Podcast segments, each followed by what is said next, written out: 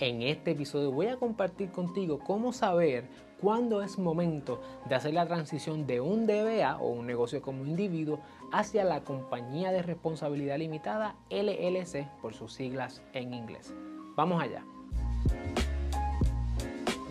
Saludos familia, yo soy el licenciado Alexiomar Rodríguez, fundador de Cirlo y mi misión es ayudarte a establecer, crecer y proteger tu negocio. Por eso en este canal encontrarás contenido semanal sobre propiedad intelectual, empresarismo y la industria de entretenimiento. Si es la primera vez que nos conocemos y estás en YouTube, asegúrate de darle like a este episodio, suscribirte a nuestro canal y darle a la campana para que no te pierdas ni un solo episodio. Y si nos estás escuchando en formato podcast, déjanos un review en Apple Podcast que lo vamos a estar leyendo en los próximos episodios. Una de las preguntas más comunes de parte de los empresarios y las empresarias es cómo yo debo comenzar mi operación. Muchas veces estamos entre el DBA o la LLC y de hecho ya ese tema lo hemos tocado anteriormente así que si tú estás pensando comenzar un negocio por primera vez y estás buscando elegir entre el DBA o la LLC te vamos a dejar en la descripción de este video otro video donde hablamos sobre ese proceso porque hoy vamos a explorar cuándo es el momento que tú te puedes sentir más cómodo o cómoda de hacer la transición de un DBA a un LLC. Es preciso señalar que cuando uno va a terminar de hacer negocios como DBA, tan pronto uno deja de hacer negocios, el DBA termina.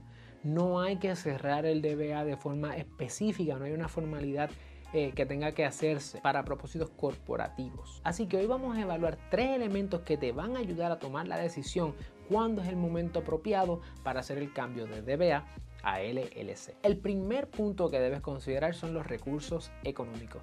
Una LLC te va a salir comenzando cerca de unos 2 mil dólares como mínimo. La LLC requiere esta inversión porque, por ejemplo, son 250 dólares a la hora de hacer este episodio, ir al departamento de estado y pagar allí. Cerca de unos 500 dólares como mínimo para por lo menos un modelo de acuerdo de operación de una LLC de un solo miembro. Y aunque tenías permisos quizás como DBA, vas a tener que sacar todos los permisos nuevamente. Así que como mínimo ahí hay mil dólares adicionales. Eso es partiendo de la premisa de que estás haciendo negocios desde tu casa o desde un coworking space. Así que más o menos la suma inicial son unos 2 mil dólares. De igual manera, tienes que considerar que la LLC conlleva unos pagos anuales, como el informe anual que son a la hora de grabar este episodio, 150 dólares anuales, más que todos los permisos también requieren renovación anual. Por lo tanto, el asunto de los recursos económicos es un elemento, una variable súper importante a la hora de determinar si es momento de hacer el cambio de DBA a LLC. El segundo punto que debes considerar es la formalidad. Mientras que en el caso del DBA se configura tan pronto tú comienzas a hacer una venta,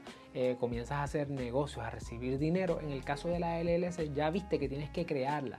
Pero no solamente es la formalidad de crearla y de los acuerdos que necesitas tener al interior, como el acuerdo de operación, la resolución corporativa, entre otros, sino que distinto al DBA, donde tú y el negocio son una sola persona, en la LLC el negocio es una cosa completamente separada y distinta de ti. Y es importantísimo que este concepto lo tengas claro. ¿Por qué? Porque eso significa que no puedes mezclar finanzas, que no puedes mezclar obligaciones, que no puedes mezclar derechos. No puedes desangrar el negocio y retirarle dinero así porque sí.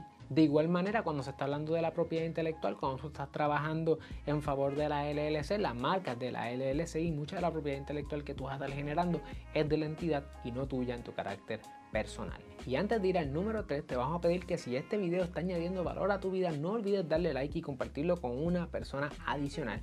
Y déjanos saber en la sección de comentarios cuánto tiempo llevas emprendiendo. Bueno, número 3, crecimiento. Si estás en el proceso de crecer y a lo mejor vas a levantar capital o vas a traer personal, la LLC es excelente para este tipo de etapa. La LLC te va a permitir traer más personas a bordo, quizás traer personas para levantar capital como inversionistas, puedes traer miembros adicionales, puedes repartir utilidad o repartir interés propietario, quizás en socios nuevos que vayan a ser miembros o como parte de incentivos que puedas tener a las personas que trabajan contigo, que le puedes dar parte del negocio. De hecho, puedes hasta desarrollar crédito corporativo y la propia LLC puede tener sus propias líneas de crédito. A la par, esta formalidad te va a dar también mayor certeza transaccional y te va a permitir levantar capital mediante programas de aceleración empresarial y al igual que buscar capital semilla para tu negocio. Si entiendes que estás listo o estás lista para tener tu propia LLC, te vamos a dar aquí un video donde puedes aprender a cómo registrar tu LLC